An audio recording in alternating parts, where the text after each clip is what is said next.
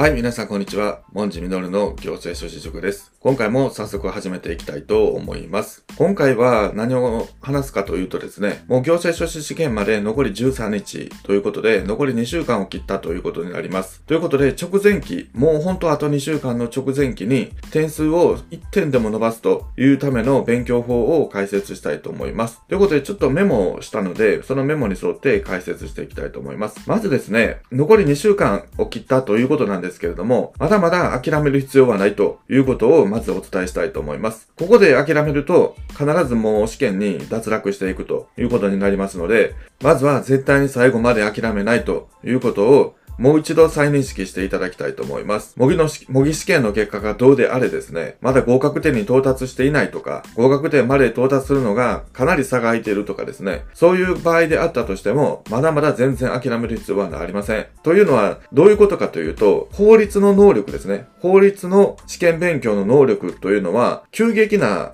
二次関数を描いて成長していくんですね。つまり一次関数で勉強すればするほど右肩上がりに伸びていくと。そういう風にはなっていなくて、ある時突然二次関数を描いたように一気に能力が上がると。急に理解が深まる。体系的な知識の理解が進んで、急に一気に理解が深まるということが、法律の勉強において必ず成長曲線は二次曲線ということになりますので、直前期にですね、この二次曲線の急激な成長を描くことができれば、今は停滞期にあったとしても、最後の最後に一気に伸びることがあります。なので、それが先に来るか、試験の直前期に来るかというだけの違いですので、最後まで諦めなければ、その急激な成長の曲線に乗ることができて、一気に合格点を突破することができるということがありますので、絶対に諦めないでください。それから一般知識については、これ直前対策かなり難しいですね。やっぱり今まで勉強してきた、その新聞読んだり、時事問題を勉強してきたり、あと IT の基本的な知識ですね。そういうのを勉強してきたというのが、これから試験の本番にとって役に立っていきますので、ちょっとこれは直前対策として難しいので、今回は置いておきたいと思います。まず、直前期の対策として法律科目に絞ってお話しするんですけれども、ま、何をしなければいけないか。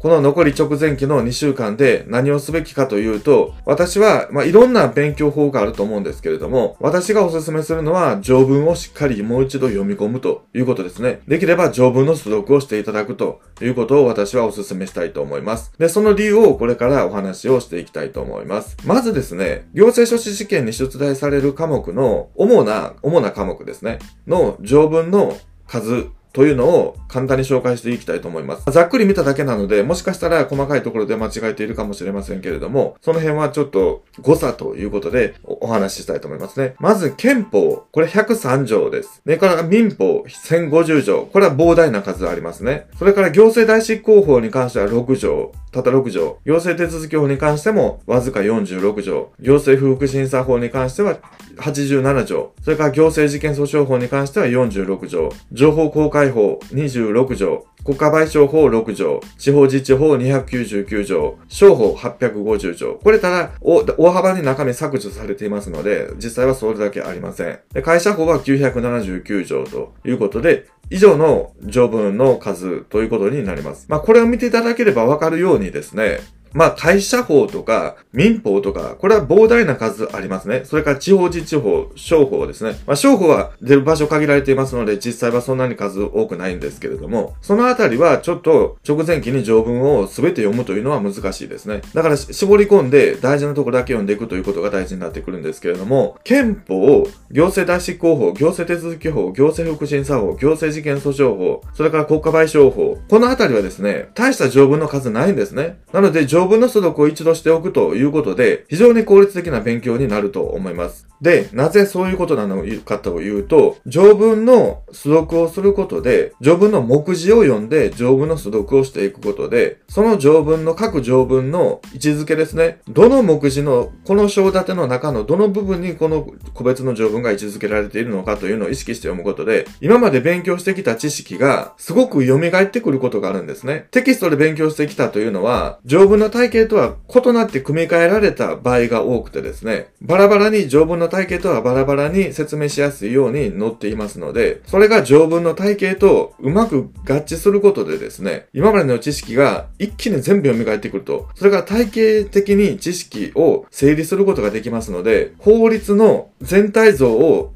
体系的に理解することができると。そのことができればですね、一気に自分の法律の能力が上がりますので、効率よく試験勉強することができて、一気に能力が伸びて合格を、合格ラインを突破するということが可能な場合が非常に多いです。なので、条文の素読というのをできれば余裕があればしていただきたいなと思います。今言った法律ですね、条文の数が少ないものだけは必ずやっていただきたいと思います。行政手続法とか行政事件訴訟法っていうのは、もう品質の分野ですよね。にもかかわらず、条文の数がそんなに多くないんですよ。だからこれは必ず一度目を通していただければ、理解が深まりますし、今まで勉強してきた知識が蘇りますし、体系的な理解が深まると、今、今まで説明してきたようなことですね。もう一度繰り返し大事なので言いますけれども、そうなりますので、必ず勉強していただきたいと。それから、憲法の人権の部分は置いといて、統治の部分ですね。この憲法の統治の部分の条文は、丸暗記してもいいかなというぐらい私は勉強した方が、条文の勉強した方がいいと思ってます。というのもなぜかというと、憲法の統治の問題というのは、ほとんど条文の問題しか出ません。つまり、憲法の統治の条文を理解していれば、理解しているというか、覚えていればですね、憲法の統治の問題は必ず1問2問取れるということになりますので、これはやれば取れるという単純な話ですので、必ずやっていただきたいというふうに思います。会社法とかですね、地方自治法、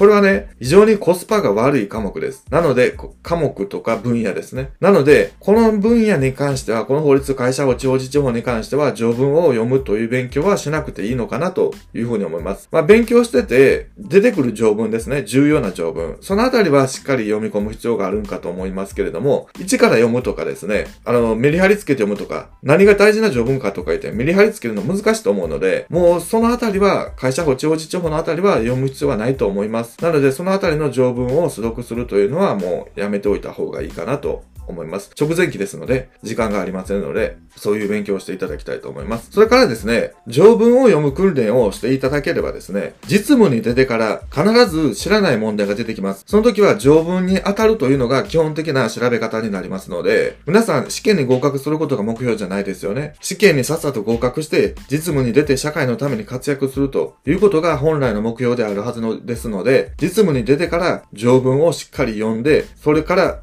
問題を解決していくというプロセスですね。そういうのを学ぶために今から条文を読むと、素読する、場合によっては素読するということが非常に重要になってきますので、合格後を見据えた勉強ということで、そういうこともやっていただきたいなというふうに思います。それから、今の時期からですね、模試の結果などを見て、もう自分は今年合格することは無理なんじゃないかと、かなり合格点から離れているので無理なんじゃないかということで、諦めていく人が続出します。これ本当に続出します。なので、今から合格できる受験生の数というのが一気に減っていくんですね。なので、今ここで頑張って這いつくばって諦めなければですね、自分が能力が上がらなかったとしても、相対的に受験生が落ちていきますので、や、諦めていきますので、相対的に自分の、自分の地位が、順番が上がっていくということになりますね。行政書士試験というのは実質競争試験です。つまり、普通の資格試験っていうのは何点以上取れば合格ということになる試験なんですけれども、行政書士試験は、毎年記述式試験で合格点が調整されているんですね。つまり、何人合格させるかというのを、その大体決まっているんですよ。だから、何点以上取れば、その人は全員合格という風な試験にはなっていませんので、上から何人、大体今年は何人ぐらい合格させようということで、記述式試験のところで調節すると、厳しく採点したり、優しく採点したり調節するということで、ある程度一定のね、合格者数を排出するようになっているんですね。なので、上から順番に取っていくということで、自分がそこで這いつくばれば、下から諦めていく人がどんどん出てきますので、相対的に自分の地位が上がっていくと。そこで諦めなければ、順、上から順番の合格圏内に入ることができますので、絶対に諦めないでくださいね。自分の能力がこれから上がらなくても、諦めずに這いつくばって、今の地位を維持するだけでも、相対的に順位が上がって合格することができる場合がありますので、絶対に諦めてはいけないということを、強く強く、皆さんにお伝えしたいと思います。諦めたら終わりです。諦めなければ合格する可能性は上がります。これを肝に銘じてくださいね。今がどんな状態であってもですね、もちろん結果が芳しくないとか、いうことがあっても、それは一切関係ありません。とにかく諦めないということです。あと2週間あります。先ほど見ましたように、二次曲線が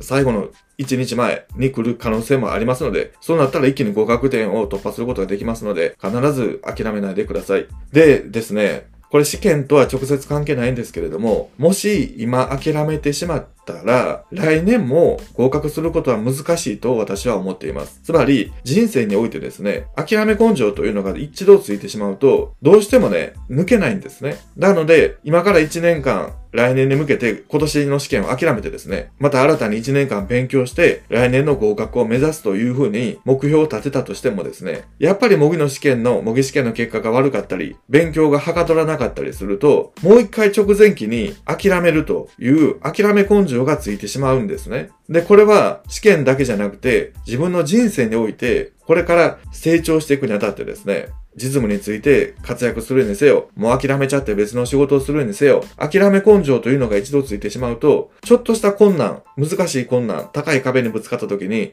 すぐ諦めちゃうという非常にもったいないことが起きてしまうんですね。もう一歩壁を乗り越えれば、大きな果実が得られるということがありますの、あるのに関わらず、その直前で諦めてしまうというのは非常にもったいないです。この諦め根性をつけないためにも、仮に今年合格できなかったとしてもですね、諦めないという強い精神を持って臨んでください。合格、不合格は関係ありません。とにかく諦め根性をつけないというために、最後の最後まで諦めずに一生懸命勉強し続けるということをやっていただきたいと思います。それから最後にですね、これも体調崩したらどうにもなりませんので、今コロナとかインフルエンザまた流行していますね。なので体調管理、これには絶対気をつけていただきたいと思います。場合によってはマスクをしっかりするとか、あまり外に出ない地下鉄とかバスとかですね、こういう人が、人混みの中にはあまり行かないようにするとか、そいう自己防衛を必ずしていただきたいと思います。ということで今回は、まあ、条文の素読というのが直前期の勉強対策として非常に重要であるということですね。それをお話ししました。それから、科目によっては、条文の素読をしては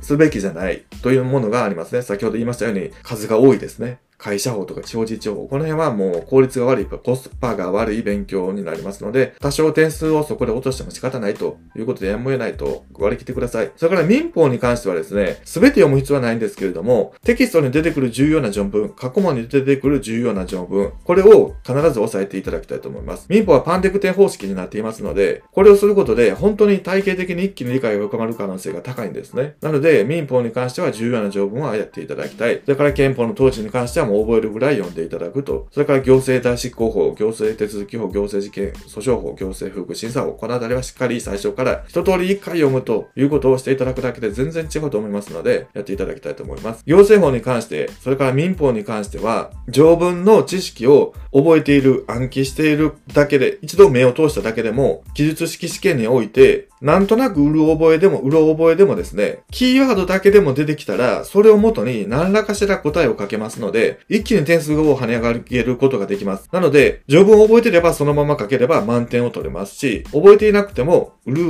覚えでも、キーワードだけ書けばですね、一気に点数を跳ね上げることができますので、民法行政法に関しては特に重要な条文、行政法に関してはもう先ほども言いましたように条文の数少ないので、できれば必ず全部読んでいただく。民法に関しては大事な条文だけ読んでいただく。できれば、一応目をね、さーっとでもいいんで目を通しておくということをしておけば、記述式試験で知らない問題が出たとしても、なんとなくキーワードだけでも思い出して点数を稼ぐことができますので、その辺は余裕があればやっていただきたいと思いますね。残り2週間しかないので、時間に限りがありますので、できることは限られますけれども、私が言ったように条文をもう一度復習し直すということでお勧めしたいと思います。最後の最後、効率的な勉強法として、私は条文をしっかり勉強し直すということをお勧めさせていただきますので、これをやるかどうかはあなた次第ですけれども、一応私、まあ短期合格していますので、その立場から一応アドバイスさせていただきたいと思います。ということで、今回は以上なんですけれども、今回の動画が少しでも役に立ったと思う方は、ぜひ高評価をしていただいて、これから直前期までまだまだアドバイスします。あ直前期の予想問題とかもできれば、お話ね、できればいいと思っておりますので、ぜひチャンネル登録していただいて、最後の直前期に短期合格者、手前味噌ですけれどもね、短期合格者からのアドバイスを聞いていただくということが少しでも役に立つと思いますので、ぜひよろしくお願いいたします。ということで今回は以上です。